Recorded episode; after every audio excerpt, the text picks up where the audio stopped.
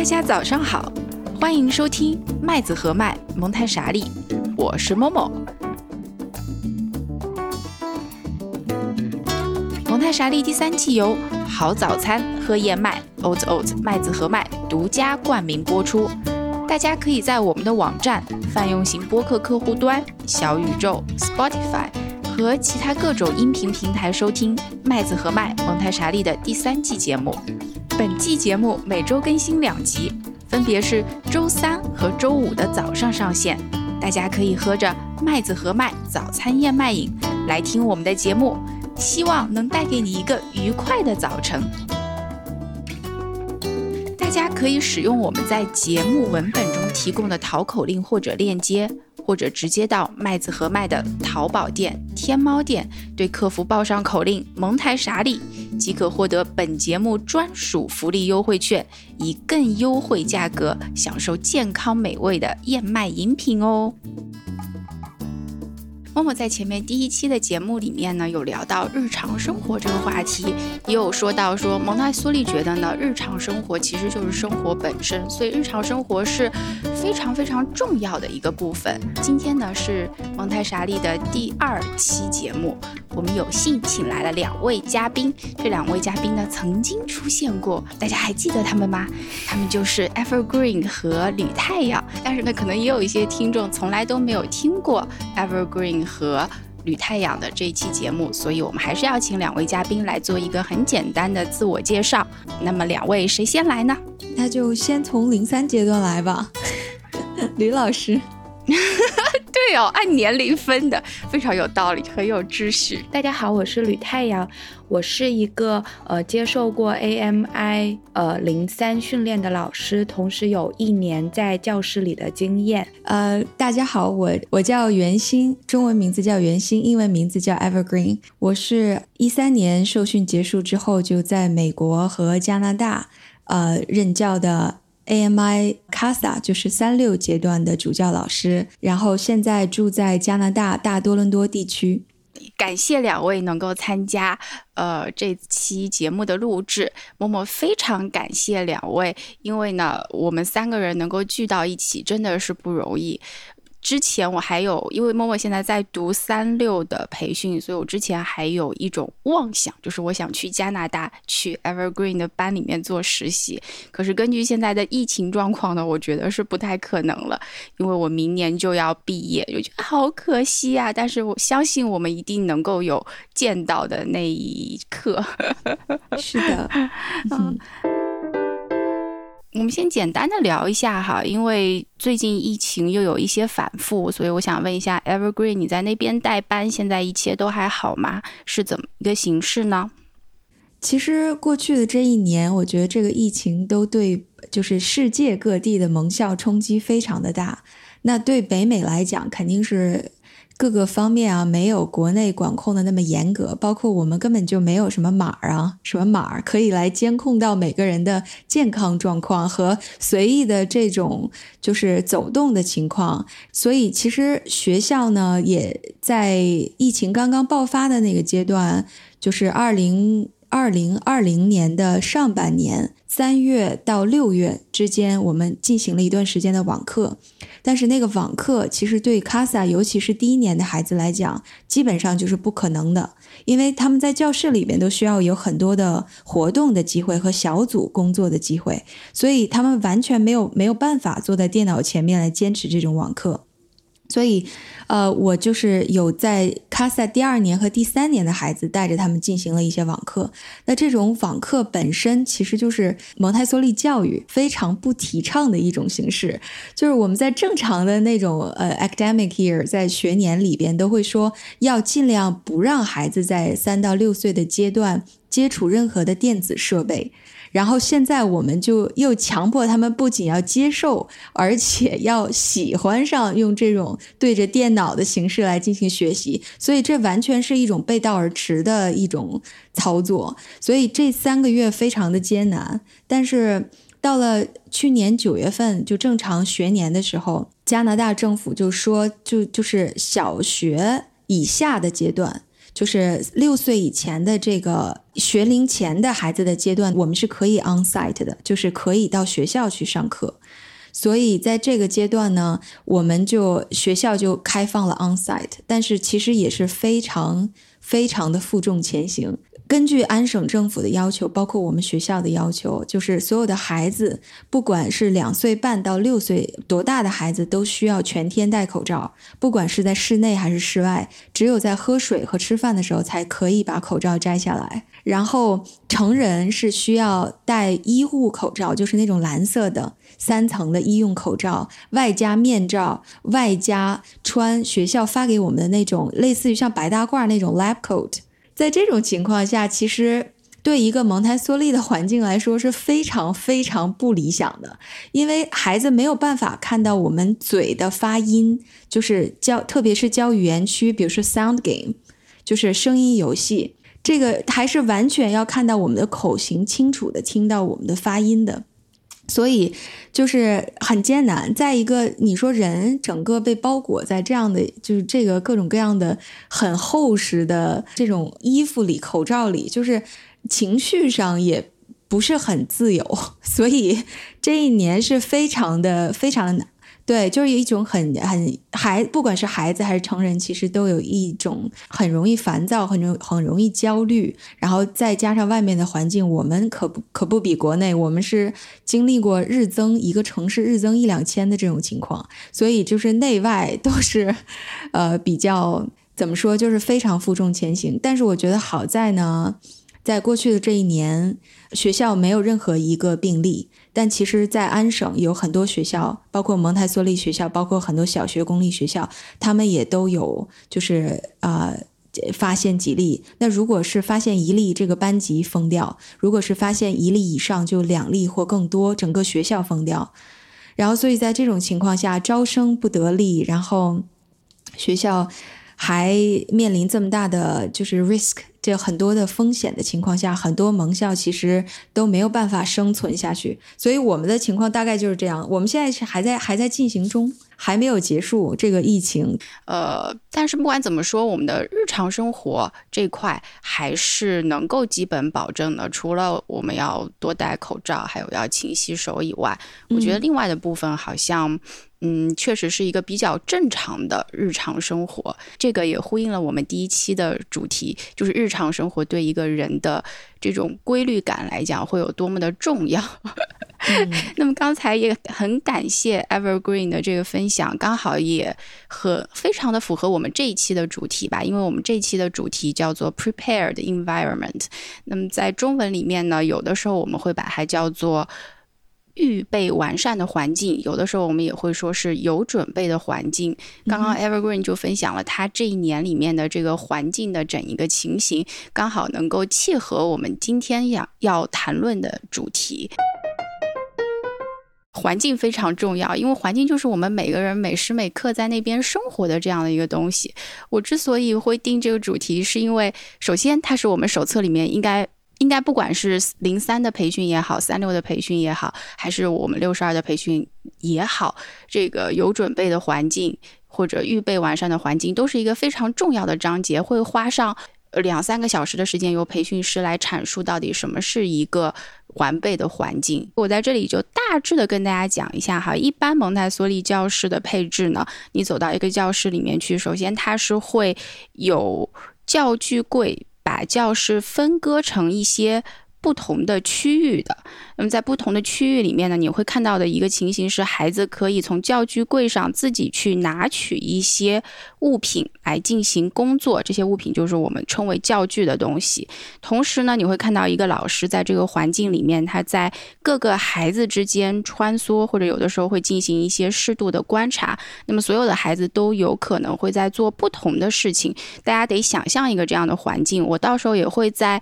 节目的后面放一些链接吧，是一些国外的，呃，教室的那种视频也好，或者什么的，这样让让大家能够有一个比较直观的这教室到底是怎么样的，能够有一个观感。然后呢，我们现在讲的这些，呃，关于教具也好，关于环境的设置方面的这些信息呢，呃，就可以是。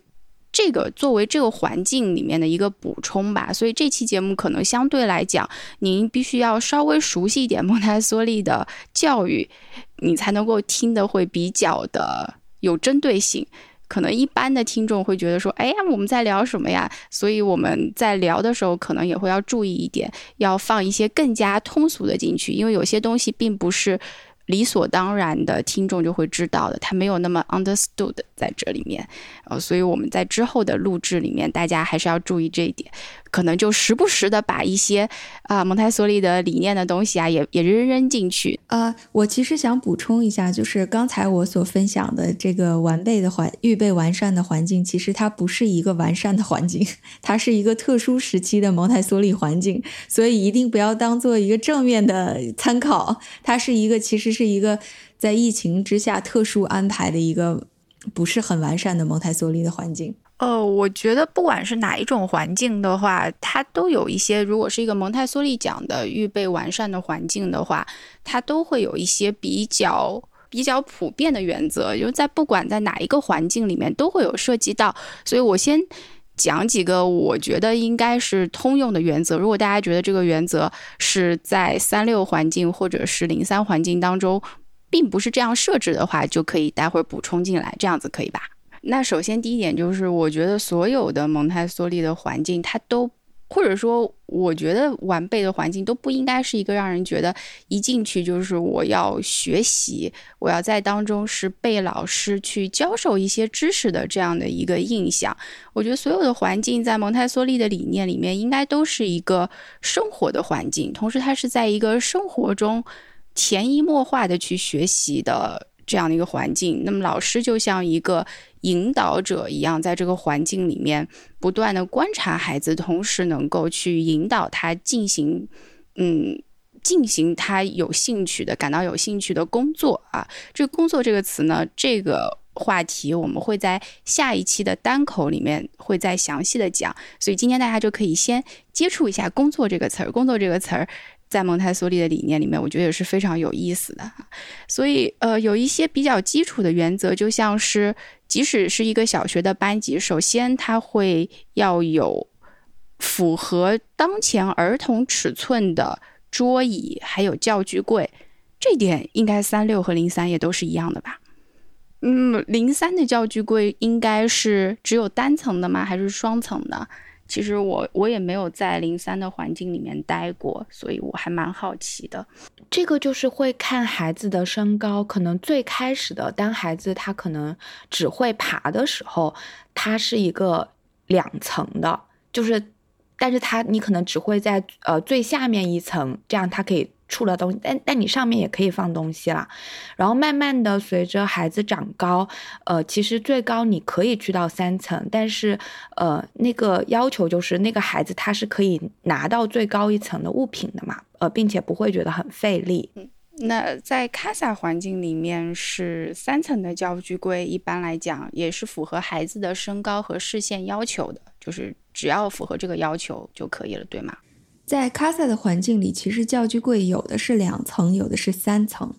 然后有个别的区，其实它没有一个固定的层数的一个要求，它肯定是要符合孩子。比如说三层的话，它最高的一层孩子是绝对可以够得到的。但是我想说，就是可能在我们这就是北美这边的教具柜，包括呃桌椅方面，没有一个是一个统一的一个，就是怎么说一个。所有的都是一样的，然后比如说买都买都都从同一个教具商那儿都买一样的柜子，就是比较喜欢有一些变化。嗯，比如说我我觉得孩子他其实因为在一个正常的儿童之家的环境里，孩子是可以自己选择他在哪儿坐的。对吧？或者是他在哪个靠靠近哪个窗户，或者是靠近哪个海哪个同学，或者是他选择他适合他身高的桌椅。我觉得，比如说在那个桌椅啊，包括教具柜上，可以选择一些多样性的，比如说不同的材质的，比如说这是胡桃木做的，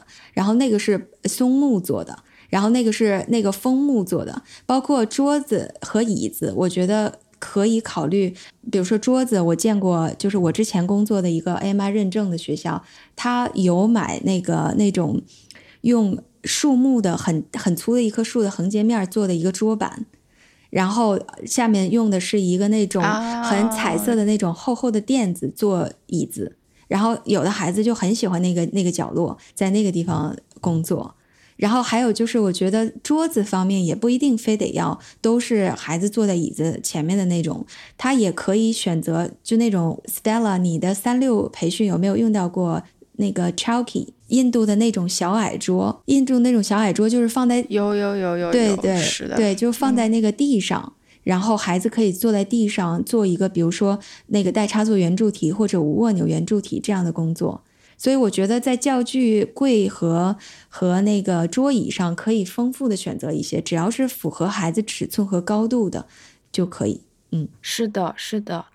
我觉得这才会有比较像那种家的感觉，而不是像一个教室，就是特别的整齐划一。嗯，但是这个就会比较要考验，就是你学，因为如果你要就是这样的话，可能你那个老师需要花更多的时间去准备。然后，我觉得就是在国内很多时候，那个蒙氏的学校会给我一种比较标准化的感觉，就不太真的像一个家，就是有是的，就是有那种家居风格的感觉。对，但其实我觉得这个很重要。嗯，这个首先得有预算，是的，但其实我想说，就是因为国内，因为有的时候很多的那个便利啊，反倒让大家有有一种就是 take it for granted，就是太理所当然了。比如说，所有的东西你在淘宝上点一下那个手指，然后就全买得到了。然后你想买教具，买教具柜，直接找个教具商，全都打包，或者一整套蒙台梭利教具都打包你要过来。说什么？对，我觉得这种有的时候花心思淘出来，然后甚至反倒花一些就是时间来积累出来的这个教室才更有味道，才更沉淀。所以在海外的话，就是我没有淘宝嘛，Amazon 上的东西也很有限，然后嗯嗯嗯。eBay 上也参差不齐，嗯嗯。所以我经常会去那个 thrift store，就是二手店，包括 flea market，嗯，就是跳蚤市场，嗯。或者是 yard sale，或者是 garage sale，就这种地方，其实蒙台梭利老师的乐园，就你经常会他是就需要经常去，对，经常去，你才可能找到很漂亮，然后还甚至还会 color coded 的东西。所以蒙台梭利老师真的需要在家里至少有一面墙，甚至一个房间来装教具。我觉得很多蒙台梭利老师都是家居爱好者。对对对对对，淘淘的非常爽。会会囤一堆东嗯西，我就觉得这个东西可以可以放我教室里，然后就很想要去拥有它。嗯，是这样的，而且我还可以找一个借口，就是因为我要把它放到教室里面，所以我要去把它给买下来。是的，我很我很想让小朋友也能看到那个东西。对的，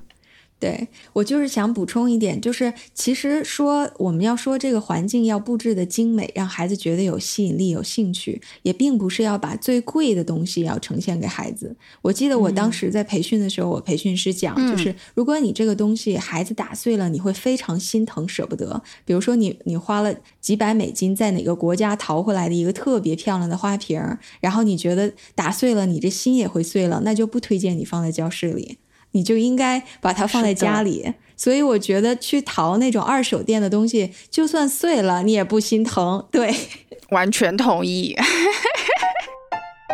那么关于儿童的尺寸这个方面的问题啊，我就能够想到一个很好的例子是，嗯，我不知道是不是在澳大利亚的培训中心，它会有这个让成人去体验非常高的椅子，还有让成人去体验让他们会感觉非常不舒服的这样的一个环境。然后他就会说，呃，其实孩子在成人的环境里面，他就是跟我们那样的体验是一样的，因为没有适合他尺寸，没有适合他使用的东西，所以孩子在这个环境里面显得非常的无助。这就是为什么我们在蒙台梭利环境里面一定要提倡有符合孩子尺寸的东西的原因，这样子才能够鼓励孩子，或者像是一个邀请，像是一个诱惑，可以让孩子愿意去拿取这些东西，并并且使用，并且通过这样的一个活动来发展自己的能力。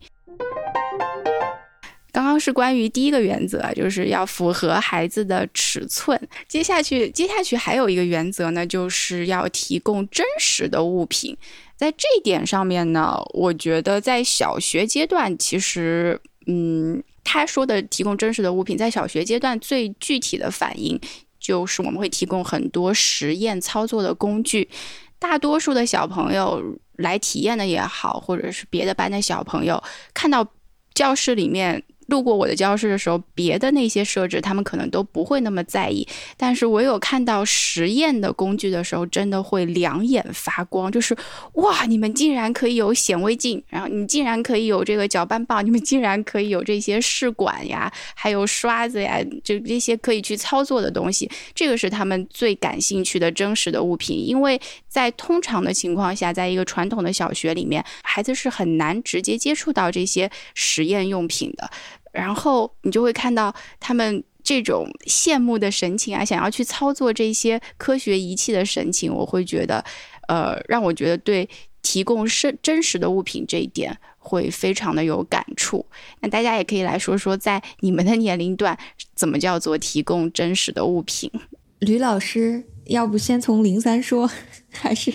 好的，就是就是我学完之后啊，我现在会去看很多市面上的玩具，我都会觉得可能它虽然很贵，然后送礼可能会比较好送，但是我就会不是很想要再去送给有孩子的朋友。比如说，呃，有一些玩具它是它是像水果一样，它可能用编织的方式，或者说是用就是很漂亮的木头做的各种各样的水果。我在很多海就是 Instagram 或这样就会看到。这样子的玩具嘛，但是基本上我们从来就不会提供呃这样子的水果模型。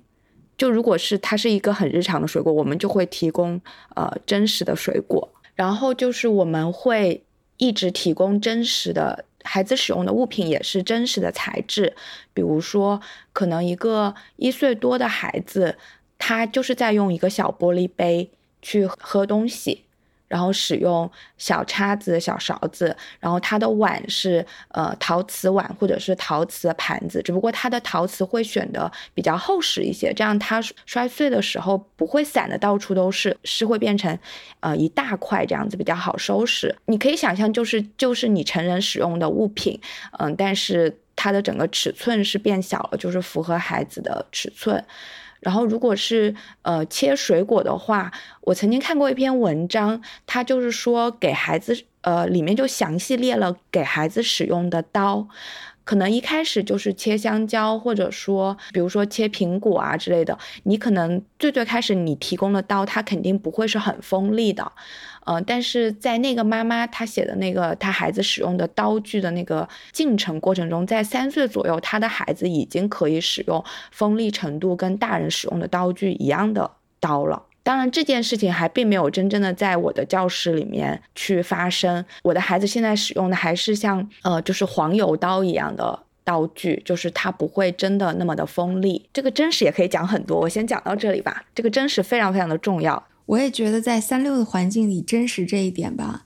挺很重要，但是也是非常容易理解的。因为就像刚才周末老师讲的，就是我们需要在呃蒙台梭利的环境给孩子提供一个像家一样的感觉，而不是一个就是很假的一个学校的一个做作的一个氛围。所以在卡萨的环境里，我们给孩子提供的就是，比如说像那个。刚才吕老师说的就是真实的刀，因为嗯，我所在的安省的一些政府的规定，其实孩子他是不能够做太多的 food preparation 的这些东西的，就是他每个地区都有自各自的要求，而且这个孩子哪怕是他自己食物制备了之后，他这个食物是不可以跟其他人分享的，就是需要他自己做完了然后自己吃。所以我他们有的时候，我们比如说做自己准备 snack，就是他会切一些那个。黄瓜片儿，或者是切一些胡萝卜片儿，或者切一些香蕉片儿，或者榨一些果汁啊什么的。其实这些刀具呢，也都是真实的，但是相对来讲也不是特别的锋利的。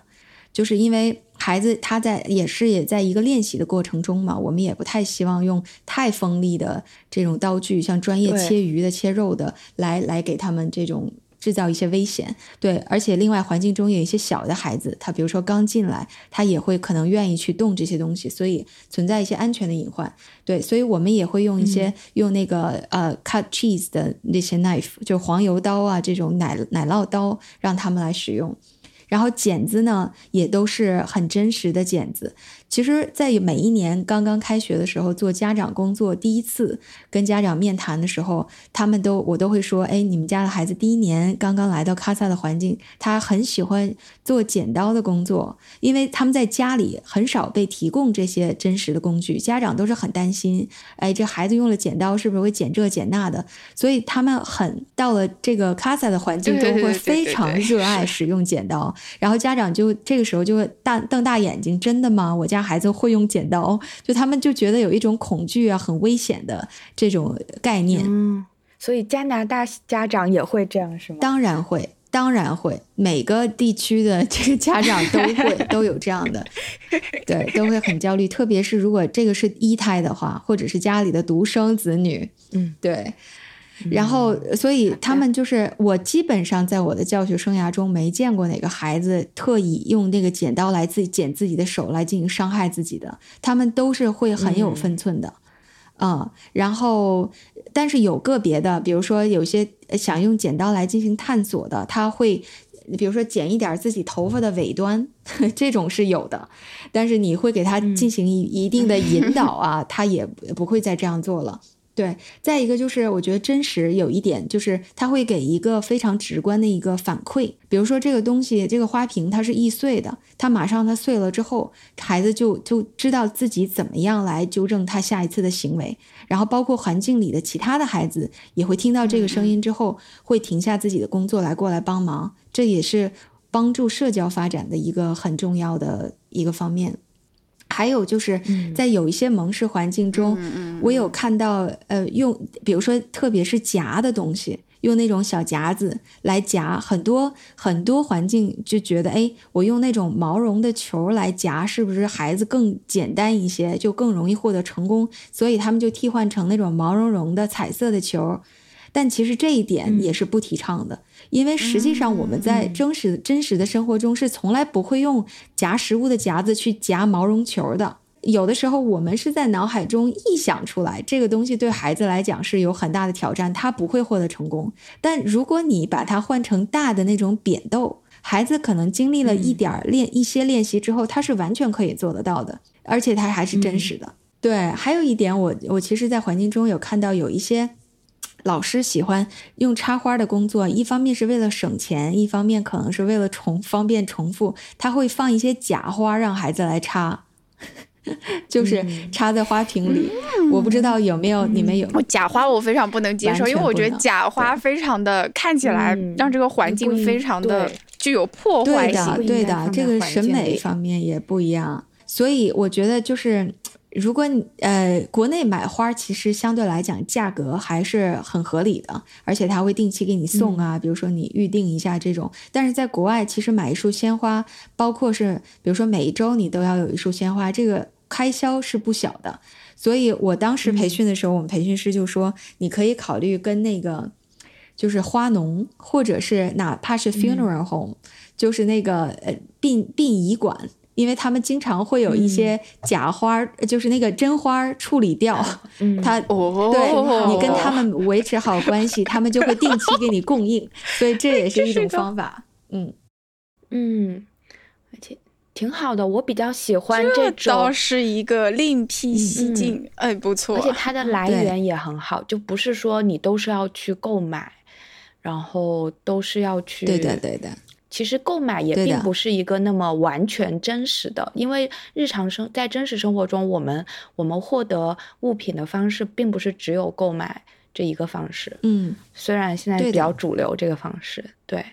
对的。而且我觉得，其实有的时候，不同的学校也有不同的操作，就包括有一些蒙台梭利的，比如说 charter school，就是半公立学校，他们的学费收的很低；包括一些蒙台梭利在美国的公立学校，他们的。就是是给孩子提供免费的蒙台梭利教育嘛，所以家长很多的时候就会相对来讲喜欢在金钱上支持一些。那这样的主班老师就可以引导，比如说这一周由这个孩子的家庭来支援一些真花儿，或者是支援一些 snack 这种，就他们会可以轮流做这种，也有这样的操作。嗯嗯，是的，嗯，国内也会这样，国内也是班里的小朋友会轮流带花，轮到带花的话，一般家长也挺乐意的，带一大束过来，这样就够一个星期的插花的工作能用，嗯而且还会有各种不同种种类的鲜花，我觉得这点也很重要。我有一天是在一个开撒环境里面观察，我发现说，哎呀，这个真的，一摆上花，工作的心情都不一样了，嗯。不错不错，就像跟自然在有连接一样的感觉。但是说到真实，我又想到一个，我们说物品它有一个功能上的真实，但它同时有一个材料上的真实。这一点其实我在小学是非常纠结的。在培训的时候呢，培训师会说啊，尽量的少用塑料的制品或者不用。嗯，但是我在准备我这个环境的过程当中。有很多客观因素，比方说我的预算，还有真的我去淘宝里面找我花花费的精力，所以我还是有可能有百分之三十差不多的东西，我得是塑料的一些柜子呀，或者说一些盒子来装小卡片的啊。我就想说，呃，我想问一下，在三六的环境和零三的环境里面，我的推测是不是年纪越小，对塑料的使用就会越少，还是怎么样？还是基本就不用？我我其实觉得塑料从直观上它就不美观，它很多就是能做到美观的很少。嗯嗯嗯，它是一种很廉价的感觉，是不是？对，所以就是包括有一些，包括装一些分类卡片的那个呃，就是袋子，我都喜欢给孩子用布的，我都不太喜欢用塑料的盒子，或者是那种很、呃都是一样的那种木质的小立架。来装，嗯嗯啊，就能尽量，但是我完全可以理解你说的那个 budget，、就是预算的这个事儿，它确实是也挺重要的，因为一个班哪怕是新开班，这个预算也都是有限的，嗯，你你的布袋子是自己做的吗？自己做积累，慢慢的展出来，超棒。哎我觉得布做布袋是一个非常好的事情，或者做各种别的材质的袋子。是一个非常好的事情。我们的制作人婉莹也喜欢做各种各样的袋子，手很巧。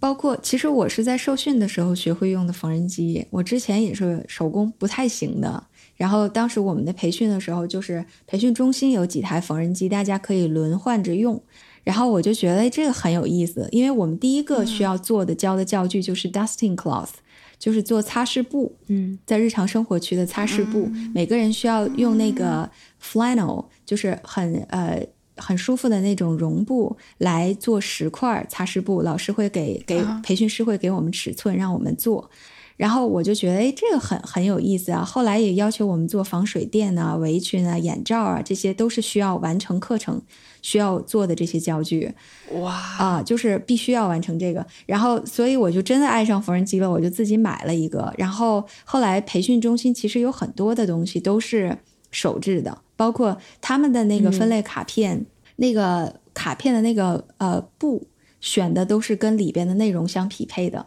比如说这些都是交通工具的，它可能那个上面就会是那个布的图案都是飞机啊，或者是火车，或如果是没有特别恰好 match 的这个布，它也会比如说买一个那个 button 小的一个小的纽扣，嗯是一个小飞机的。然后它可以缝在那个布袋上面，就表示它里边的内容是什么。我觉得孩子在看到这样的教具的时候，他马上就会引起兴趣，他就会想要去这做这个工作。所以我们说，很多时候说这个教具是在召唤孩子来操作的，就是在这样的一个环境里，他还才会召唤孩子。是的，是的。哦，听了。听了好感动哦，因为感觉真的很用心。但是这个事情呢，又是非常需要时间去积累的。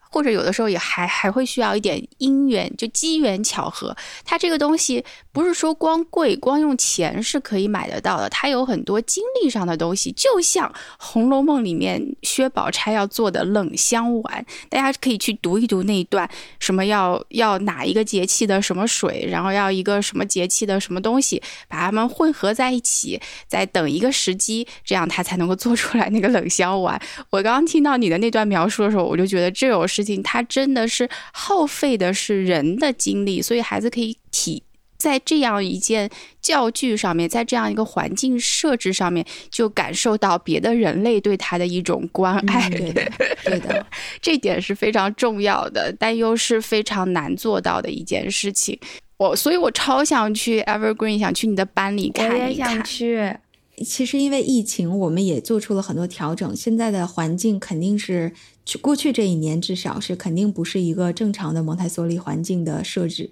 然后在未来的一年，我希望会做出一些调整吧。那个时候如果有机会的话，我可以发一些照片给你们什么的。但是过去这一年，因为哎，因为 COVID 嘛，就是那个他。我们的要求就是孩子原来是在环境里可以自由行动的，就是可以小组工作呀，可以做地垫呐。但因为为了保证没有新增病例在我们学校里，所以每个孩子都有自己固定的桌子。这个非常的 unfortunate，非常的不幸。对，而且没有地任何地垫的工作，没有任何水的工作，因为水它其实也会传播很多的病病菌。然后，所以这个。哎，目前来讲还是不太方便分享。等到慢慢恢复常态之后，一定会跟大家分享。但是我我还是很想分享一点，就是这个完备的环境，嗯，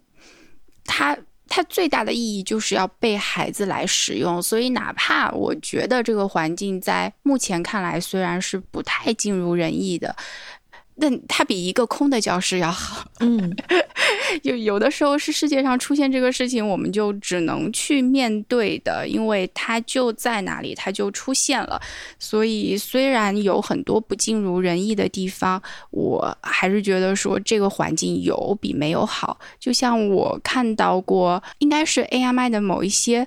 它是像希望工程一样的活动，它叫做教育无国界。我之前也有关注过，因为它是一个呃支援贫困地区的一个项目，所以我就看到说，像在纳米比亚还是在哪里，孩子们可以在一个露天的场地里面，他们可能没有很完美的这样的教具，他们拿当地的那些材料去做一些呃嵌板啊、几何图除啊这样的东西，呃。当然，那个环境也说不上是一个很完备的环境，可是我会看到孩子们在操作的时候，我也会觉得很感动。这是一种，嗯，这个事情有，然后就问题出现了，想办法去解决，或者想办法去面对，起码要能够去。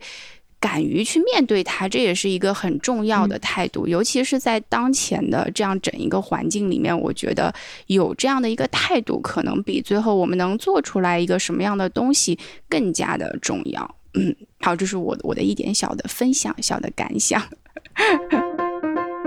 完备的环境不一定就是很完美的环境，或者说很精致的环境，对吧？如果如果那个环境里有能够。呃，支持孩子发展需要的，然后孩子他是可以自由取用的，其实他就已经算是一个完备的环境了。当然，我们可以在它的色彩上啊，或者说尺寸上啊，或者说各方面精益求精，然后让它更好。比如说之前就是，嗯，像我们的教室里会有那种给孩子呃打扫的。工具嘛，然后老师他会很，他会就培训师他会比较在意一个那个颜色的那个 match，他就说希望这个呃这这一套物品，比如说那个小簸箕跟那个小扫把，它可能最好就是一个颜色，或者说它至少看上去像是属于是一份工作里的东西。但是他说，呃，你但你也绝对不能因为你你找不到同样颜色的扫把跟簸箕，你就不给孩子用了。然后他就说：“你还是要给他用，嗯，就是会有一个步骤，一步步来吧。特别特特别是在零三，因为零三它并没有很多教具一样的东西，就是比如说，比如说零三的孩子，他可能有一个你放在架子上的东西是一筐球，呃，虽然会有很会有很多教具商，他真的会给你弄一筐球啊，就放在那里，你直接买就行了。”呃，但是更常见的做法就是你会去挑，你可能会去不同的玩玩具厂商，或者说你自己去手做，所以就使得那一筐球的在大小或者是材质上是有区别的，这样它们呃滚动的速度是不一样的，它拿起来的触感也是不一样的，或者说有的是你可以放到嘴里咬它的感觉是不一样的，这个东西就是要你自己去。挑选的就是你那一筐球，因为它并不是像粉红塔一样，你直接买了就可以用，对吧？所以它并没有一个说你怎么样才是 get ready。就你这个球，你放两个跟你放四个，并不是说你放了四个它就完备了，它放两个就不完备。不像你的粉红塔，就是你少了两个，它肯定就是不完备了，对不对？因为它有所缺失，不完整，对吧？就我们的很多教具不太有这种，嗯，对，就是一个特定的用途，或者说它一定是有个很强烈的完整性。哦，那确实会不一样哎。那我觉得在三六里面教具还是比较强调一个完整性，并且它会教具里面有一个特定的用途。当然后面也有节目里面我们会有一期单独会聊教具的设计啊。但是 Evergreen，你能在这儿先跟我们讲一讲吗？就是三六的教具里面它这个完整性上面它是怎么体现的呢？它是不是都是要成套出现的？三六的教具，我觉得完整性。绝对是因教室而异的。其实刚才你们在聊的时候，我也在想一个问题啊，就是因为蒙台梭利它本身它是一个名字，它也不是一个商标，就是所有的学校，包括所有的班级都可以叫做一个蒙台梭利的环境。所以这个 prepared environment 在不同的老师和不同的培训中心的眼里，可能对方都不是足够 prepared 的。有的人，你可能进到这个环境里，你觉得被呼召了，那你觉得他就是一个完备的环境。那有的时候，你进入到一个这个老师的环境里，他认为他的环境是完备的，但是在你看来就缺失东西很多。所以这个标准绝对也是就像欣赏一个艺术作品一样，也都是仁者见仁的。啊，我觉得说到完整性，都有自己的评判，根据自己的经验的积累，包括培训的背景。都是有完全不同的。比如说，像其实 color coded 就是色系统一这个事儿，在其他的蒙台梭利培训中心，多伦多的有几个我接触过，就是他们没有这个要求。那在我们 AMI 的培训的看来，就是 color coded 是非常重要的一点，背后什么什么原因啊？比如说，他给孩子建立秩序性啊，他这个美观啊，各个方面的。那在其他的培训中心，他们就没有这个原则需要遵守，但他们也认为这是一个完备的环境，可以提供给孩子的。嗯嗯，说到那个教具的完整性啊，我觉得完整性在各个区域来讲，其实比如说那个感官区和数学区区是最容易完整性的，达到完整性的，因为它的教具很多都是你直接从教具商固定的教具商那儿买到就可以了。那老师很难很难自己做到。那日常生活区和语言区和文化区，包括科学、艺术、自然区，这些都是需要老师自己来进行丰富的。那这个完整性就是需要老师自己来把握的。嗯，而且我觉得这个完整性呢，也是要取决于你所每一年所在的孩子他的年龄和他的需求来决定的。比如说，有的老师新开班。那这个班级第一年，呃，普遍都是第一年的孩子。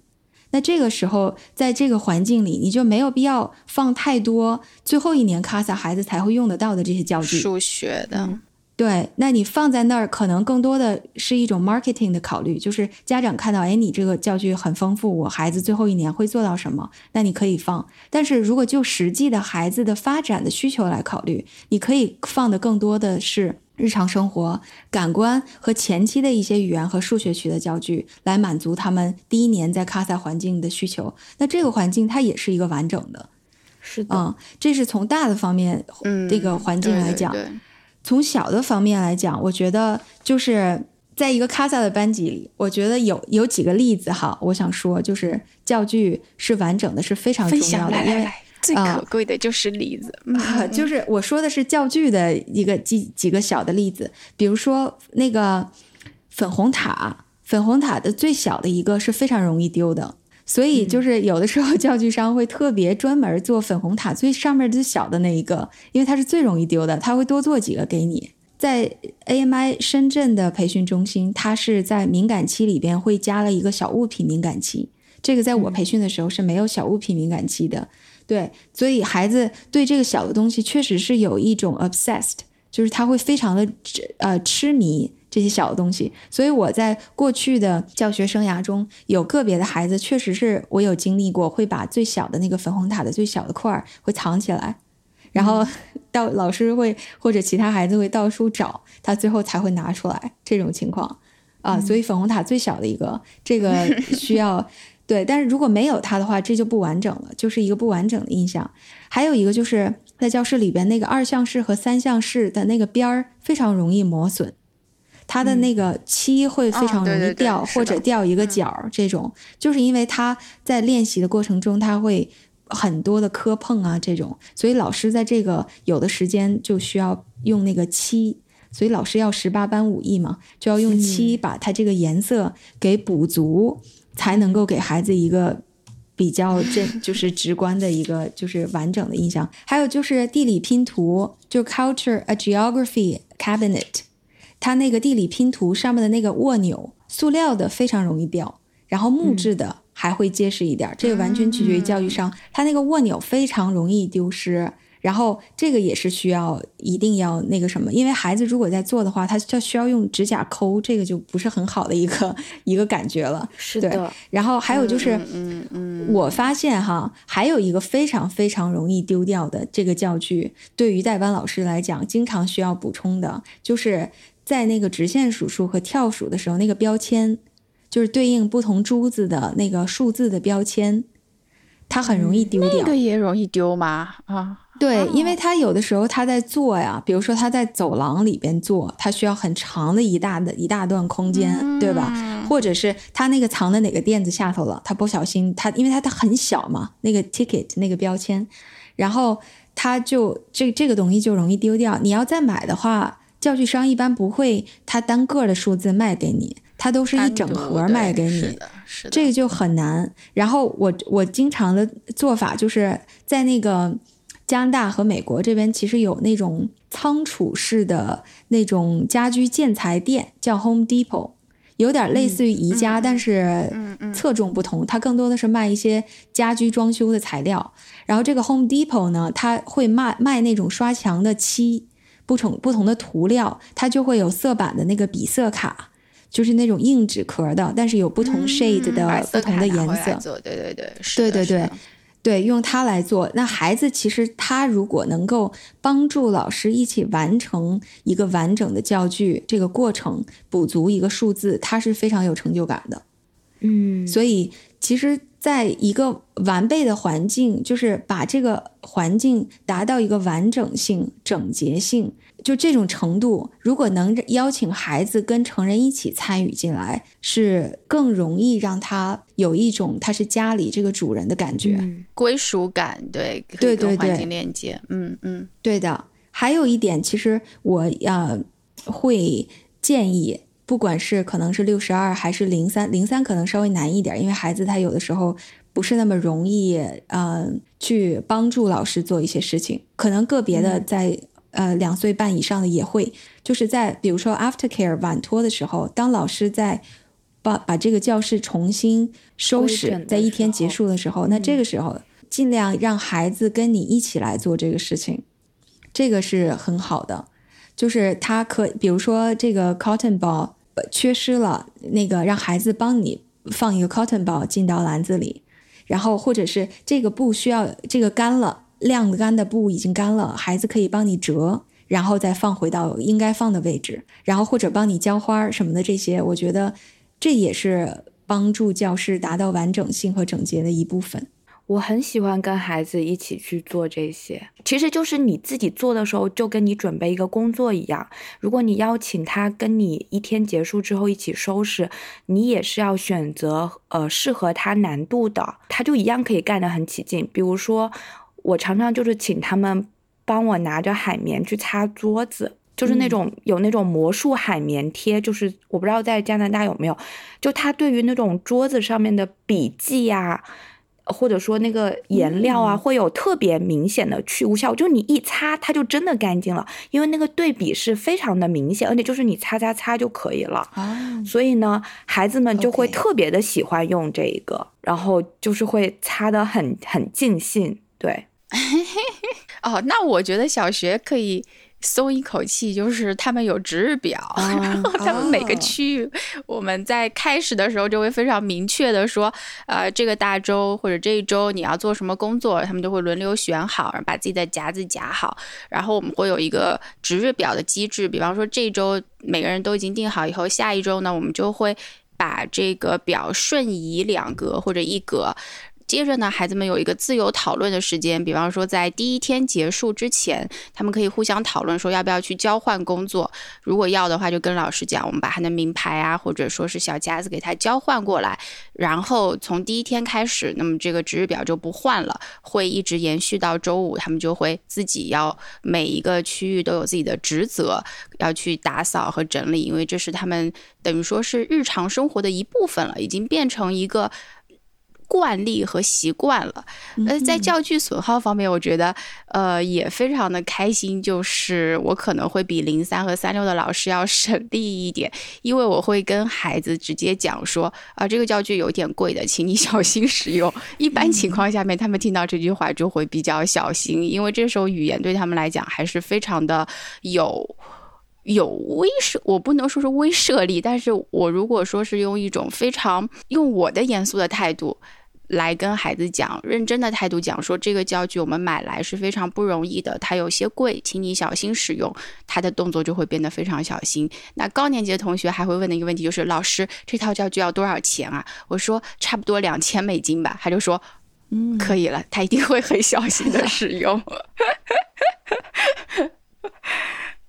小学阶段的孩子也是对钱有一个概念了，知道什么是贵，什么是便宜。嗯，主他们他们不仅是有概念，还是还在乎。就是小一点的孩子，他可能有概念，但他不在乎。自我感觉我的工作完全是建立在两位的基础之上。嗯，就是我觉得大一点，最后一年卡萨的孩子，他可能会对货币啊、钱啊这些有一些概念。但是他可能也不太知道，就是多少钱能买多少东西，这些我觉得可能是慢慢的要到小学阶段，有他们有一些用使用钱来操作的，就是实际的去去超市买东西啊，比如说会去书店啊这些，他可以真实的体验到。但是就在卡萨的环境里，我觉得他们对金钱的概念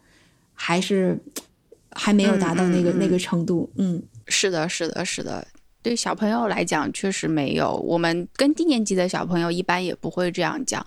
但是到了高年级以后，他自然而然的从他的自己的生活中，从家长那里。还是会对数啊和量啊，慢慢的就会形成这样比较抽象的概念。这个时候他就会突然间发现说，嗯，贵的东西我要更加的在意一些。呃，当然我们不想给他一个印象，就是因为这个东西很贵，他就不能去操作。可是我确实会在呃比较贵的教具的时候，我我会比较跟他这样讲一句吧，也不是说要吓到他，不让他去操作这个教具了。可是他的动作确实是要更加注意一些，因为这东西。嗯，得来不易。再说了，我也不会这个漆油漆这这活儿，所以如果说他把那一套，我们有一套非常大的木质立方盒，他如果把里面的那东西磕碰了，我我只能说，那只能暂时他们就用这个已经磕碰掉的东西了，我没有办法暂时就去再把它给变成一套非常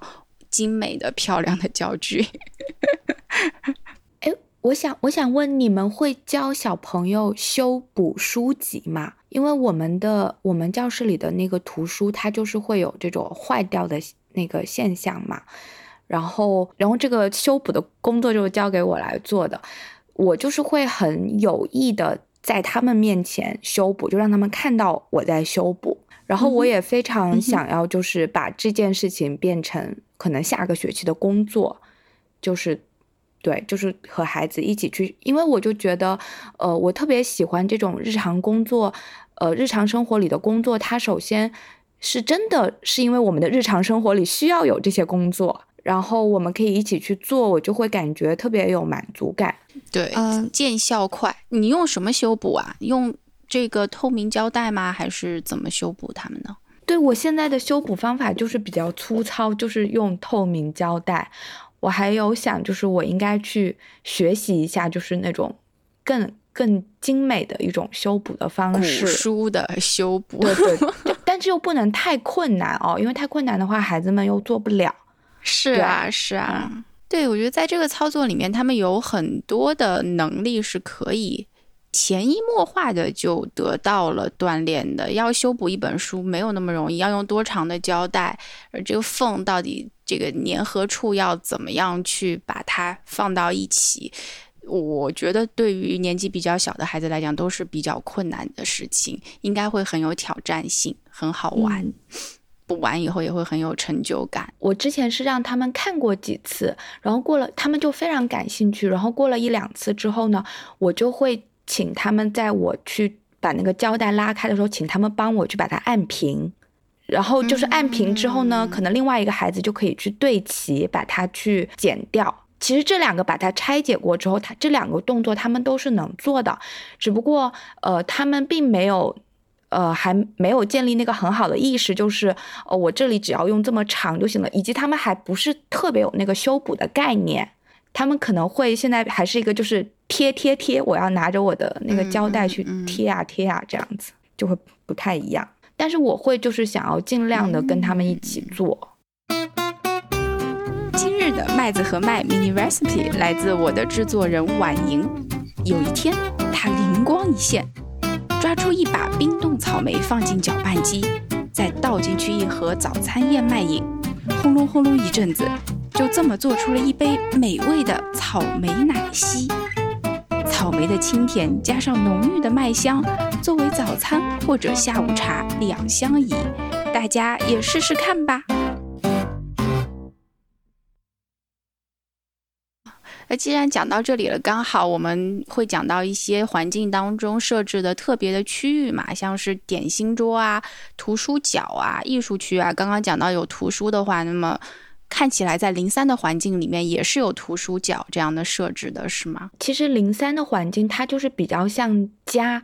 呃，就如果你讲区域的话，你可以理解为它对应于你家里面的几个不同的区域，比如说有睡眠区。然后有饮食区，有活动区，有自我照顾区。这个就像，这可能对应你的客厅、你的睡房、你的厕所，嗯，或者你的起居室，是一个这个大的这个区域的概念，是一个这样的概念，对。只不过，呃，因为就是从零岁到三岁，孩子他的身心变化都非常剧烈嘛，所以你每个区可能放的内容就很不一样。在他很小的时候，可能那个呃身体照顾区就是一个就是尿布台。等到他稍微大一点的时候，比如说到两一两岁左右，他可以直立行走的时候，那个地方可以变成一呃一个，比如说在家里面，它可以变成一个小衣柜，然后在教室里面，它可以就是小朋友自己放自己私人物品的小格子，然后比如说像动作区，在他很小的时候，他还只是一个 baby 的时候。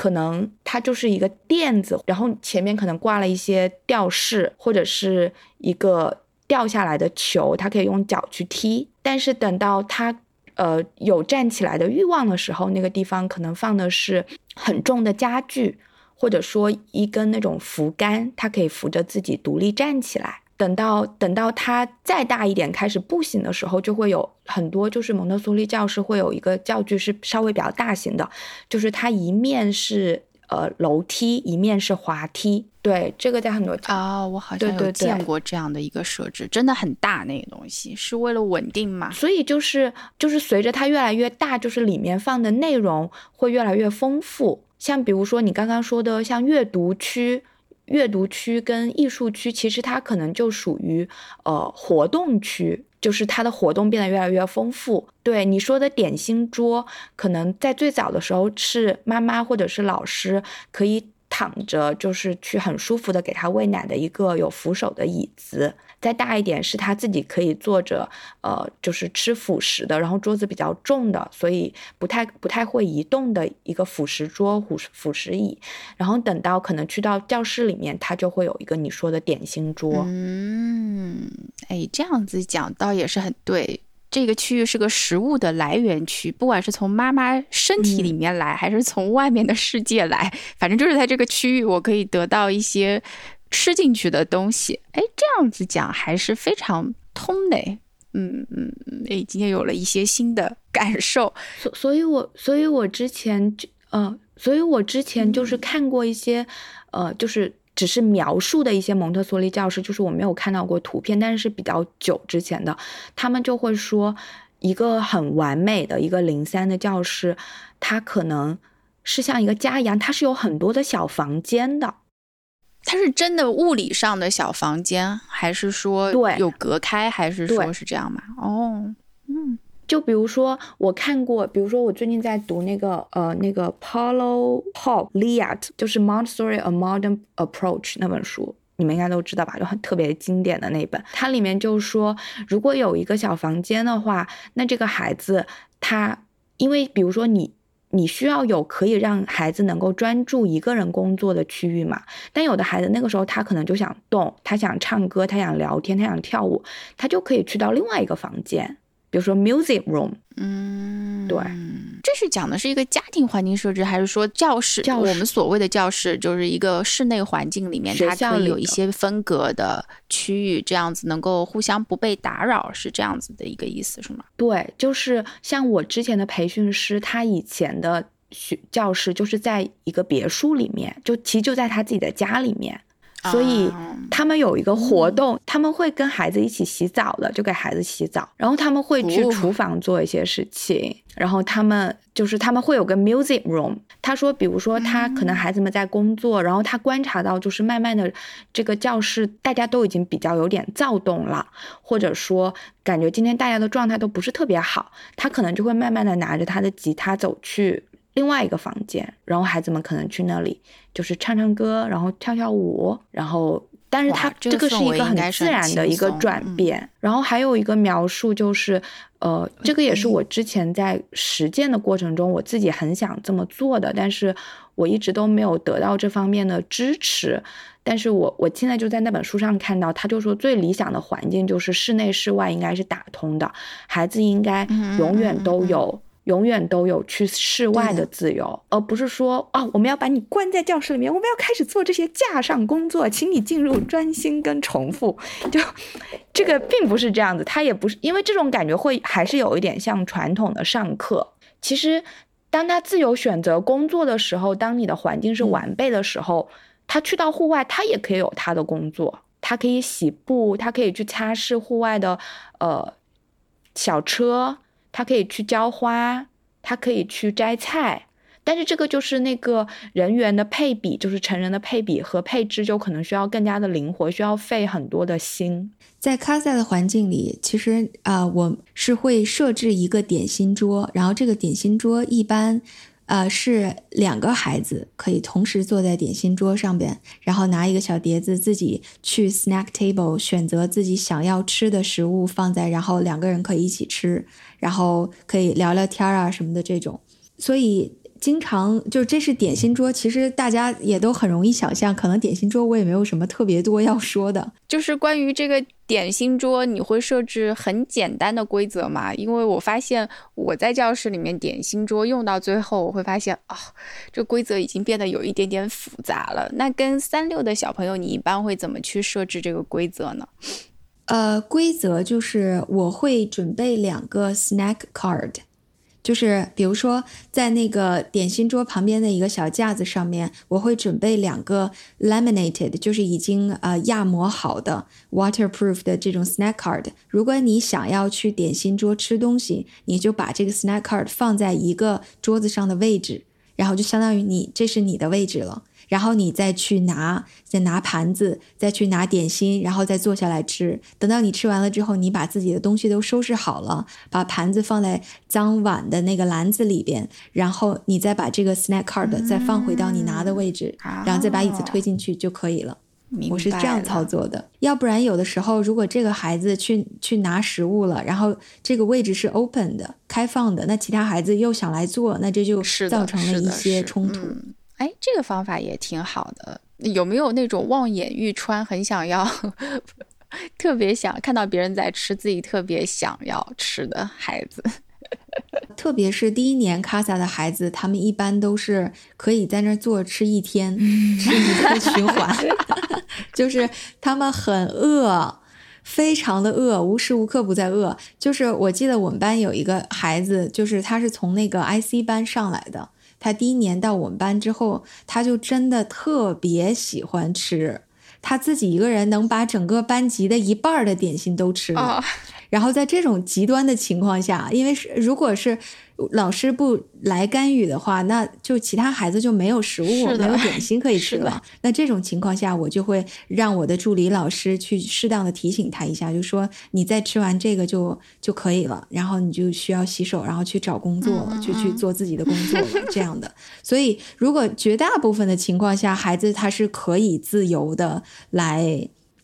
就是来使用这个点心桌的，但是不排除个别的情况。而且关于点心桌的等待的问题，我也不会呃，就是在建立规则的时候，我也不会就是要要让孩子不要在点心桌周围徘徊，或者是看着别人吃这种情况。我会说，你就是在你工作的地方，你会看到这个点心桌开放了，你再过去。而不是你就等在他旁边看着别人吃这种 等位系统似的，有时候站在边上就会非常尴尬，吃也吃不好。我们我们班有个小朋友，他会一直问你吃好了吗？你吃好了吗？你吃好了吗？太可爱了，是。然后然后我然后我说我说我说请你先去做别的工作，呃。他说好，然后他去他去别的地方走一圈，然后又端上他的说：“你吃好了吗？你吃好了吗？” 然后一直，然后这是一个，还有一个就是，嗯，他们会聊嗨了，就是会聊得特别特别开心。然后会因为因为其实我们那个教室空间有限，就是会旁因为旁边有工作的小朋友，他们会聊得很嗨。我记得我的培训师 Janet 曾经讲过，就是在一个蒙氏的环境里。要在任何时候不会禁止孩子不说话，嗯，就是因为我们是完全支持孩子语言的发展的。而在点心桌前面，其实是非常好的孩子进行社交和语言发展的一个好机会。那如果两个孩子特别的，就是喜欢在一起，呃，一边吃一边聊，他们花的时间非常的久，然后你又注意到其他孩子的需求，那我觉得这种情况可以邀请他们，比如说。换一个 换个地方来第二盘第二盘，换一个地方聊，对，再继续 啊，或者是在户外可以随便怎么样的都可以，或者是在室内两个人可以选择对面的桌子啊，这样的可以，但是不要就占用太多点心桌的时间，也要提醒他们考虑其他孩子的需求，这样的。我发现就往往是四岁半以上的。女孩子到六岁，四岁半到六岁之间，他们的话非常多，话多且密，嗯，就非常能讲。啊，那到了小学是无时不刻不在讲，因为那他们活动你设置了多复杂的规则。对我那点心桌的规则，我开始呢，我觉得就比较简单，大家吃好了就可以了。但是后来我发现说，大家对吃好了或者自己收掉这个事情，他们是。不太有概念，因为有的时候可能一坐就要坐很久在那边，所以后来我们就摆了一个沙漏在那边。比方说，你沙漏漏完了，你就知道你应该要离开了，不然的话你就会一直坐在那边，另外的人来不及。再后来嘛，我们就发现说，有的孩子早上一来，第一件事情就是要做这个，但是早上一来，我们有的时候有一些。呃，通知啊，或者我们一开始就要跟他做工作，我没办法一直在那边等他们，所以我们就设置了一个时间段，只有从从九点到十一点左右。才能吃，因为十一点之后要吃的话，可能会影响午餐。后来呢，又发现说有的孩子带的零食又不合适。那么我们现在学校是不提供零食，都是孩子自己带过来的。又要开始讲这个什么零食能带，什么零食不能带。在这个问题上面发生的扯皮就非常非常多了。孩子们会一点一点的测试啊。那比方说说糖不能带，好，那么有一点点糖的那种，嗯，什么卷饼啊那种小。的零食能不能带呢？啊，说膨化食品不能带啊，那么这种非膨化的，就说非油炸的薯片能不能带呢？后来我就说，嗯，现在呢，因为疫情的关系，我们直接说好，我们点心桌就取消了，现在就没有这个点心桌的事情，因为这个点心桌我们 干脆就不设置了，那么孩子就直接进行工作了，就算了，嗯，对。我刚才说的也是非疫情期间我们的操作，疫情期间我们也是没有点心桌的，因为两个孩子面对面，他肯定是要不戴口罩吃东西的，那这个就很很容易传传播疾病，对，嗯，病菌，嗯，对我们之前还有一个设置很好笑啊，是在。我们疫情还没有那么严重的时候，所以当时我买了一块亚克力的板，那种透明的板嘛，就把它放在那个一个大桌子的中间，把这桌子隔成两个餐位，孩子们就面对面坐，依然可以看到对方。后来呢，所有老师进来都觉得怪怪的，很像一种探监的氛围，就两个人隔了一个透明的亚克力板。后来就说，哎呀，还算了，那干脆板也不要了，这干脆整一个桌子我们就先撤掉吧，孩子们就。统一的时间要洗手去吃掉算了。我们可以分享教室里的诡异教具。我们之前有教室里有一个女孩子，她特别特别喜欢去弄她的头发。就她每天早上来，他们家都会给她把头发扎的特别的精致。然后呢，她就会把它全都弄下来，呃，把她的就是头发饰全都弄下来，然后就是会不停的去尝试去编自己的头发。然后，然后我们就买了一个呃理发店使用的 编那个编发模型啊，就它是一个像就是一个人头，像一个女鬼一样，然后头发很长，然后把它嗯就是呃 夹在。夹在某个地方的某一层，然后因为太吓人了，所以又给他买了一副墨镜给他戴上，然后就给那个女孩子去编头发，但后面男孩子也很喜欢，就会去编头发。对，这个当时相当于一个编织的工作，因为最因为最开始我没有参与那个买购买的过程嘛，我想象的可能它是一个比较平面的，然后同时可能有一些头发这样可以编，但是对，我们就买了一个完全跟理发店里的。模特长得一模一样的一个模型，然后放在那里特别的吓人。他们说放在那里可以什么防小偷。哇塞！想象一下晚上消毒的时候，对啊，晚上消毒的时候紫外线一开，又又看到这么一个人头，真的很吓人。但但是我们教室里面还会有人体的骨架，那骷髅头，因为孩子们会学习各种各样的这骨骼的名称啊什么的。后来我们就给他取了个名字，大家投票取名叫做小白。有一天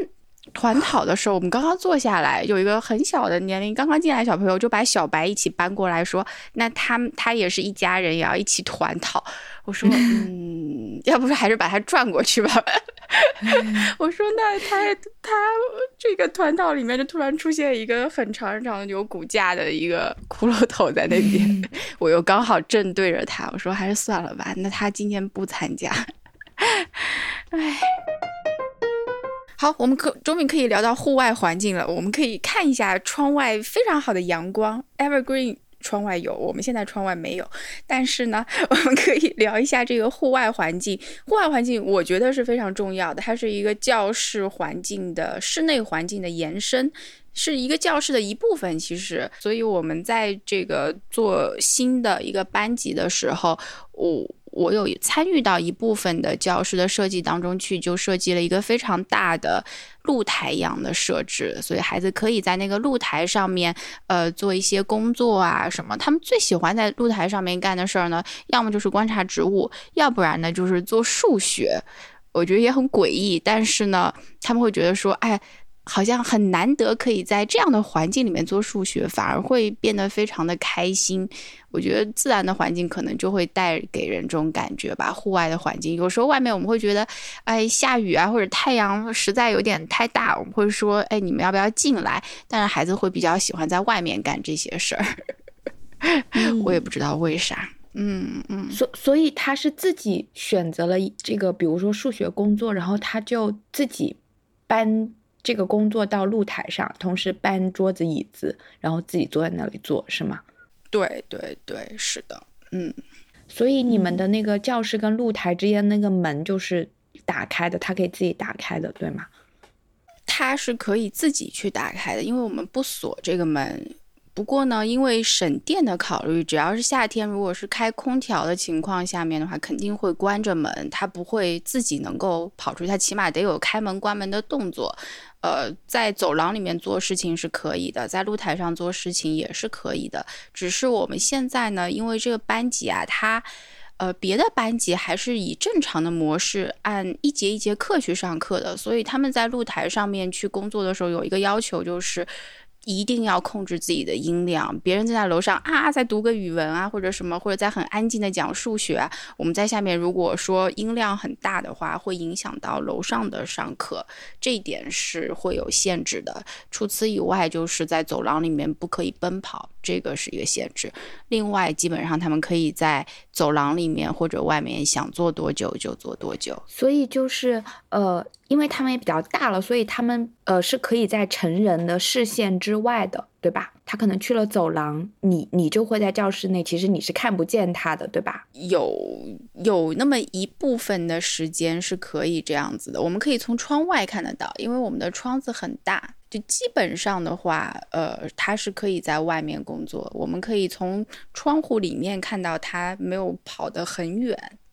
嗯，因为我就是特别想知道这种具体上怎么操作。嗯嗯，那你那个年龄段的话，我觉得会困难吧。嗯嗯，对，我觉得对零三和三六来讲，有户外环境绝对是一个非常理想的一个状态。但是同样也需要保证，就是不管是主教还是助教，都需要知道孩子都在做什么，然后他们是不是有危险。是的，是的，安全永远是第一位的。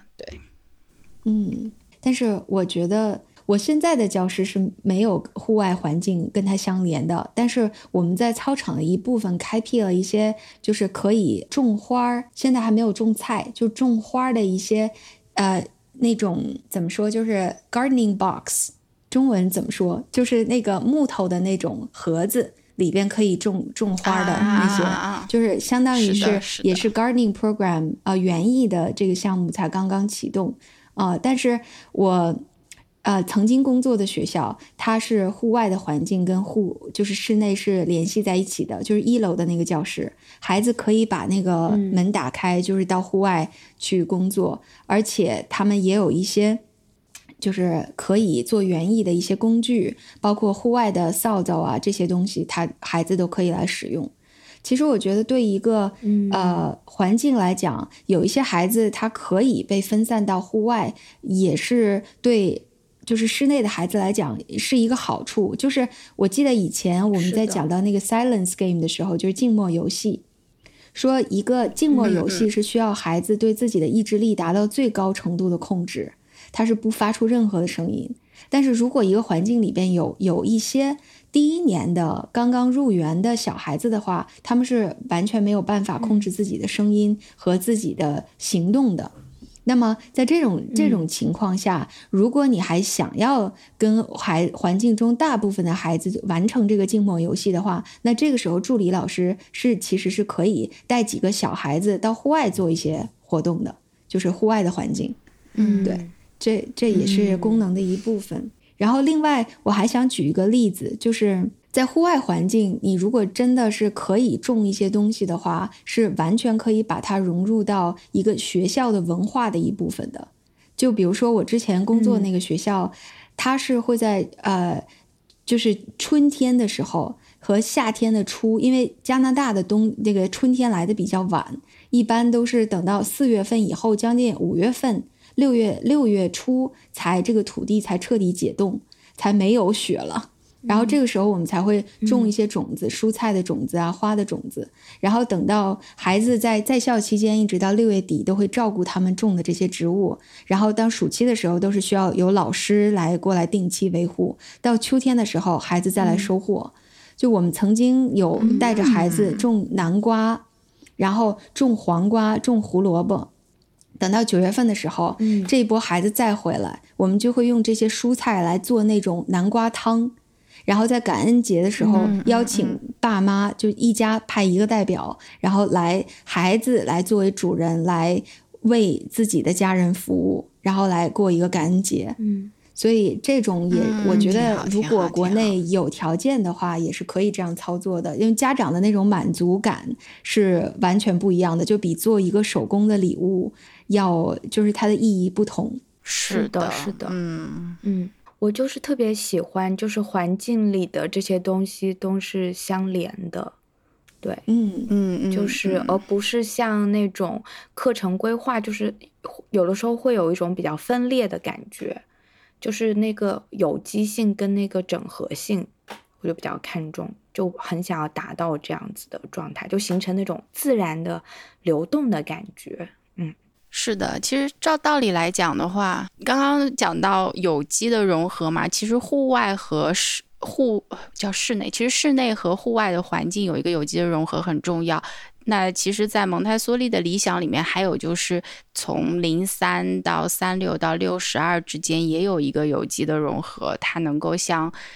比方说他会提到说，这个教室如果能够设计在一起，有一些门，那么三六的孩子就可以到六十二的环境里面，有时候去看一下六十二的。孩子在干些什么？他又觉得是一个非常好的设置。我觉得，要是真的能有这样，不仅室内室外融合，然后还有这个这样一排零三啊、三六啊，这样再到六十二的这样一个过程，就会非常非常的有意思。但当然了，在国内的条件下面，现在比较难做到，是因为学前教育和这个义务制教育的部分本来就是非常的呃割裂开来的吧。所以说就很难说把这两个部分能够有机的去融合到一起，也是我觉得很值得尝试，但是目前条件确实不允许的一件事情。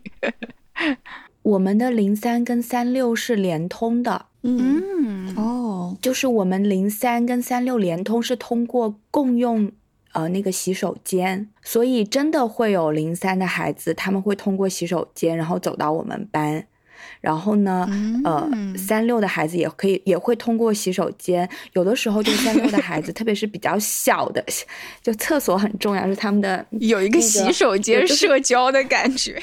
就是就是特别是比较小的孩子，或者说他可能才第一年，他还他还不是能够呃。就是一直在那里工作的时候，但是我们现在就是室内跟户外没有连通，然后呢，他们会去跑去看零三的小朋友在做什么，然后呢，有的时候是从 IC 班升到 CASA 的孩子嘛，但是这个两个教室不是连通的嘛，所以呢，他可能刚升过来的时候，呃，有的那种比较喜欢社交的孩子，他会跑回去去找他之前的阿姨呀，或者说其他的小朋友，就是会稍微聊一下。嗯，哎，这个环境很自然，哎，我觉得还挺好的。嗯，然后，然后就会有不同的，一就是会会又会发展出新的那种社交的可能。比如说，有的三六的孩子，他不喜欢零三的孩子来自己的教室，他就会他就会去处理这个问题。对，我还以为他要去处理这个孩子，我 要处理这个问题。比如他，比如说有的时候他就会 就会拉着他的手啊，就直接把他带回去。但是那个零三的孩子，他可能会一直都跑过来，然后那个三六的孩子就会有点沮丧的来投诉，然后就说，或者就会突然跑过来说，谁谁谁又来我们教室了，这样子。就是会发展出很多小故事。那这种情况下面，你一般会怎么去回答呢？嗯啊，你就会说，我就说，哦，这样，我就说，哦，这样子，那我们一起去看一下。就是因为一般我可能就不在那里嘛，所以他才要过来告诉我，然后我就跟他一起过去。然后基本上就是有我在的时候，那个小孩可能就会，他就会说，嗯，什么朵朵，请你回你自己的教室。然后他又会在那里说一遍。然后呢，那个朵朵就会观望一下，然后呃，他有时候就直接走掉了。对，其实他们是有比较强的那个你的教室我的教室的这个对，但是他还是会想要来看一下，嗯，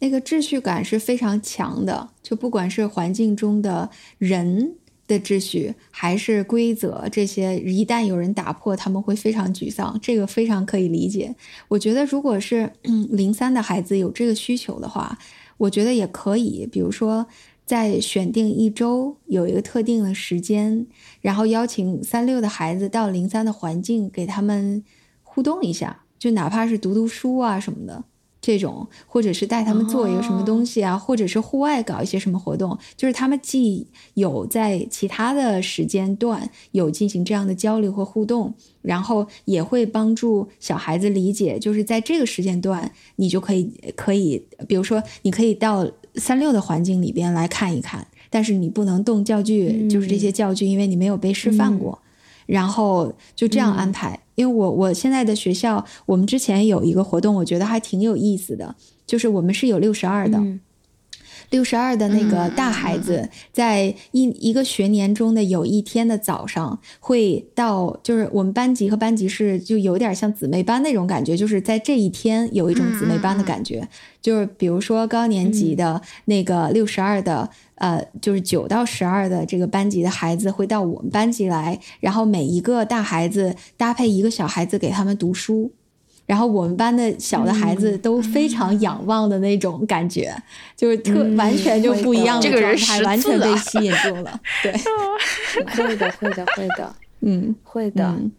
反目目前就是那些小孩子，他们其实不太会动教具，他们会来看一看。然后，然后我我就会像呃很自然的，就是你在 hallway 碰见一个你认识的人一样，我就会说哦，朵朵，我们在站，我们在干什么什么什么什么啊。就是就是打个招呼，就这样子，对，嗯，基本上他们来看一下，他们就会自己回去，对对对对对，他们基本上没有发生过，对对，他们目前还没有发生过主动去动教具，但我就觉得还还蛮好玩的哦。他是不是这个小孩子要看一看我之前的老师，现在到这个班级了，我想看一下这个老师呢？嗯。也也会有，就是我觉得有的时候他们也可能就是紧紧的，他们不想在教室，就是不想在那个做室内架上的工作了。其实有的时候他就是有一点无聊，他去逛一逛，OK，就是也有通过各种可能吧，去到别的地方去逛一逛，也是一个不错的选择。那那零三的小朋友是可以自己去户外的吗？还是说因为安全的考虑，一定要有老师带着才能出去，对不对？嗯，目前目前肯定就是不可以的，就是一定要保证他们在我们的视线范围内。但是，呃，如果是我打算会实践的一个方式，就是，嗯，就是因为我们还是有一道门，那道门孩子现在自己是没有办法打开的，呃，然后也不太可能去把这套这道门换掉。然后呢，我我比较我在想象有没有一种方式比较可能就是。当观察到教室里面有几个孩子，其实他他的状态很活跃的时候，可能成人可以悄悄的走到他身边，就是你可以轻轻的把那个门打开，不是像之前我们是到点了，就是那个门就打开了嘛。但是你可以轻轻的把那个门打开，然后可能就是引导这两三个孩子出去，但是这个就会要求你的户外环境也是要有准备的。就是很多很多，我不知道很，就是可能有些学校他会觉得户外可能就是就是玩，就是他会有什么秋千啊，或者说小车他可以开，或者跳床他可以去弹，呃，就是去跳啊什么之类的，嗯，但是我也会很想要去放那种就是清洁工具。比如说抹布啊、刷子啊，或者是已经准备好的那种，呃，肥皂泡水啊，然后可以浇花的小壶啊，就是或者说擦玻璃的东西啊。但是目前我们这个学校里面还没有，就是不太有这个嘛，就是户外还是一个就是玩的概念，好像就是你你不需要去做事了，就是真正那个做事，所谓的日常生活还就是在教室里面擦擦玻璃。但是我我是觉得其实是可以打通的啦，但是具体怎么实践，因为我还没有去实践过。我相信实践之后会有一个比较大的问题，可能就是那个成人，你可能至少要有一个成人要出去，但这就意味着你的环，你的教室里的环境可能就只会有一到两个成人了。如果你的就是阿姨或者说生活老师不进班的话，嗯，这个时候就很需要你对教室内孩子的状态去判断。但我自己是比较想要这样，就是因为我有的时候就是感觉很多就是比比较小的孩子，他真的还是在一个很活跃的状态，可能跟他的当下的状态有关，可能跟他今天的状态有关。呃，你非要让他在教室里面去引导他去做那些架上的工作，呃，有时候我会感觉有一点点勉强，而且我是觉得他在户外也不是就是在那里瞎玩。其实它也是工作，工作并不仅仅是室内的架子上的工作。只要你把你的环境准备好，就是它是有很多事情可以做的。但是我们常常可能比较会把重点，因为老师的时间还有你的经费都是有限，你的重点可能首先是放在室内的架上工作，所以户外其实可能就没有在很完备的状态，就是我的一个观察。对对，我觉得是先有这个基础，然后再考虑上层建筑。这可能先把室内的这个完备的环境做好，然后再慢慢拓展到室外。其实能都能够有室内和室外的环境，也是很多蒙台梭利老师，不管是国内还是国外的，都是一个比较最终的一个理想的一个状态。但是很多情况下，学校的建筑啊都不尽人意。对所以这个东西就是对可以在我们的脑海里有这样一个美好的愿望和意向，然后慢慢的再实现它就好了。或者是等到有一天可以自己掌控做一个学校的话，那这样就就非常理想了。这是一个非常漫长的事情。如果从一个新手老师开始，呃，设置嗯班级，一直到室外，再到自己嗯能够去开一个学校，我觉得这条路真的是，呃，会非常的漫长，但当然，当然了，也非常的有意义啊。对，我们这期节目讲的其实主主要的重点，默默想要跟大家分享，就是一个完备的环境。就像太阳说的，它不是一个完美的环境，是我们因为心中有一个有一个目标在，这个目标就是想要能够最好的、最大程度的能够支持孩子的发展，所以我们不断的在这个环境当中去配置，呃，符合孩子的。兴趣和需求的东西，这个需求不是说是孩子想要什么就有什么，而是符合他当前阶段的一个发展需求的东西。那我们才把这样的环境和创设这样环境的过程叫做呃预备完善的环境。呃，我们今天三位老师呢也聊了很多零零碎碎的东西，也希望能够给大家带来一点有意思的分享吧。因为有一些建议，其实大家听到最后的话，会觉得说在家里也也许有一些也是。可以有操作的空间的，像是提供真实的物品啊，提供给孩子比较适合于他的尺寸的物品啊，我们觉得都是可以在家里面进行操作的。但是我们这里要埋一个悬念，就是我们。在之后还会有一期节目会讲到一个完备的环境当中，还有一个非常非常重要的部分，我们在今天并没有提到，但是两位嘉宾都已经是知道的。因为下一次呢，默默要和这两位嘉宾继续我们的闲谈，就会提到这个非常重要的部分。大家猜猜看是什么呢？是不是不需要回答？OK，啊，这个这个就请关注后面的节目吧。大家各位听众，如果想要知道的话，就请关注下期节目，还有下下期节目，还有整个第三季的节目吧。今天的节目就到这里，嗯，那我们下次继续再收听。好的，下次见。那就这样，晚安，祝 Evergreen 可以吃一个美美的午餐。以上就是本期由好早餐喝燕麦 Oat Oat 麦子和麦独家冠名播出的蒙台莎利的全部内容。感谢大家的收听。如果您有什么反馈，欢迎通过邮件或者评论的方式与我们交流。您还可以使用我们在节目文本中提供的淘口令或者链接，或者直接到 Oat Oat 淘宝店、天猫店对客服报上口令“蒙台莎利”。即可获得本节目专属福利优惠券，以更优价格享受健康美味的燕麦饮品啦。那么我们就下期再见吧，祝您今天有个好心情，拜拜。我好像还真没有比较诡异的教具的经历，但是我之前工作的那个学校，它是一个就是 cold case 的 发生地。哦就是你知道 cold cold case 是什么意思吗？就是多少年没有破的案子，嗯嗯就是真正的凶案的发生，就是嗯那个，对对对。但是也是挺有意思的，就是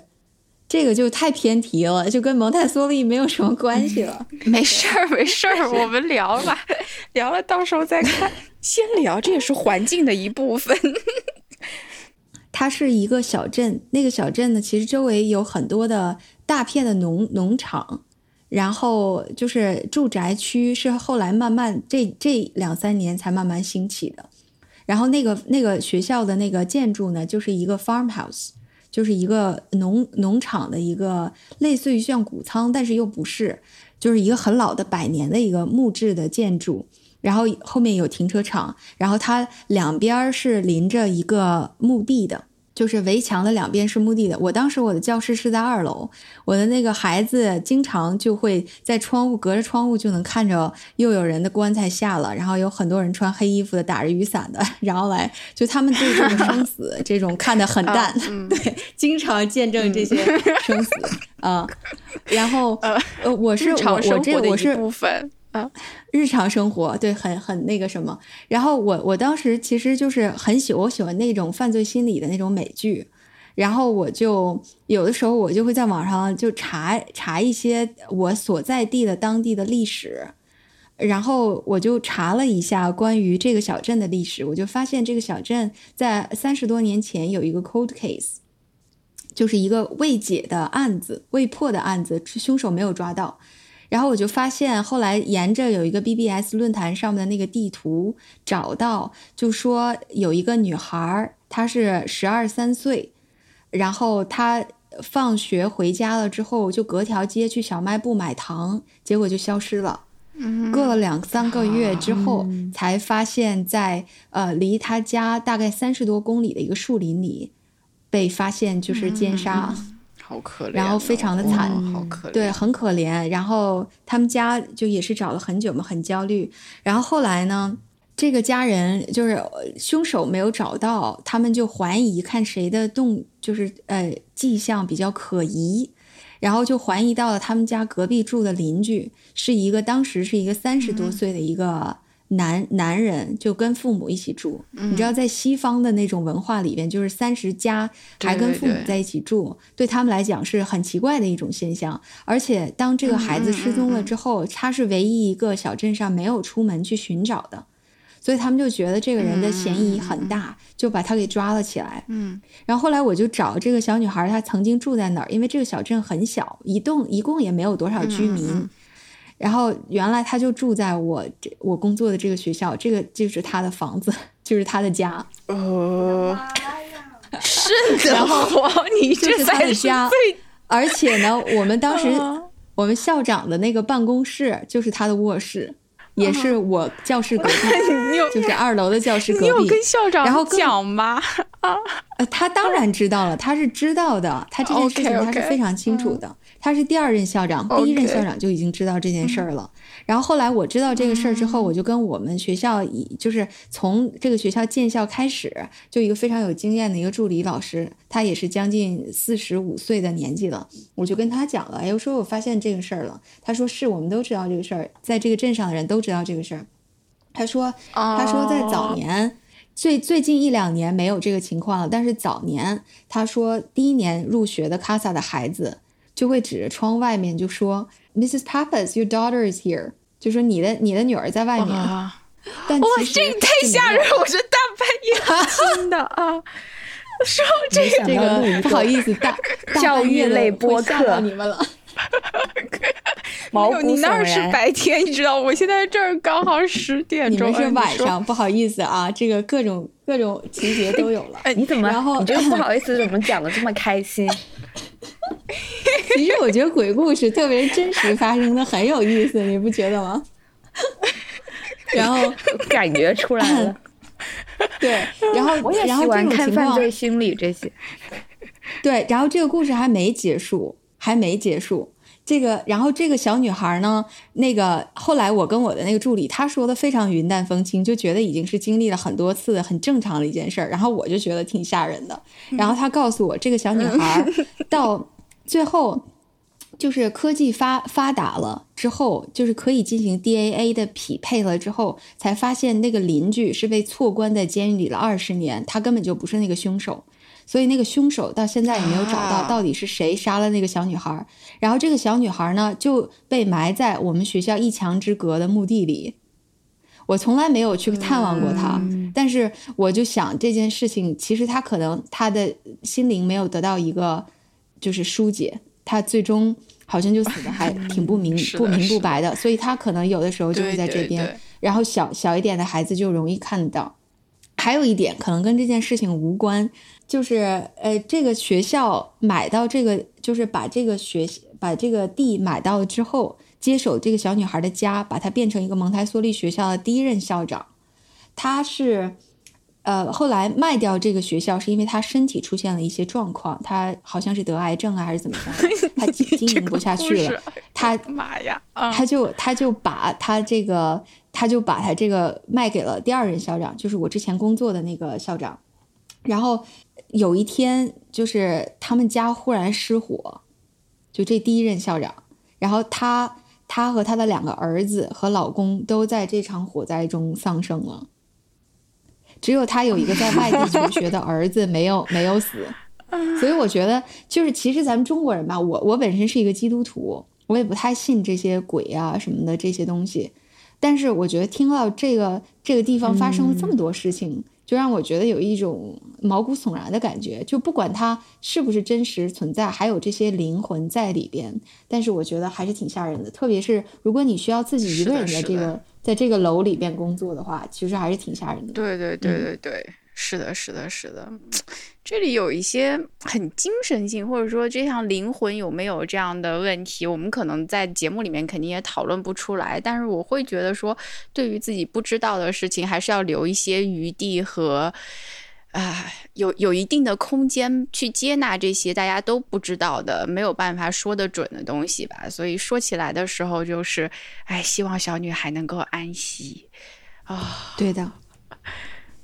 是的，嗯嗯，但是这个学校是非常非常非常漂亮的一个学校。就我我举的一些例子啊，包括我看到的一些操作起来非常和谐的一些设置啊，然后这个环境啊，包括室内啊和室外的，都是可以达到比培训中心还要高的标准的一个环境。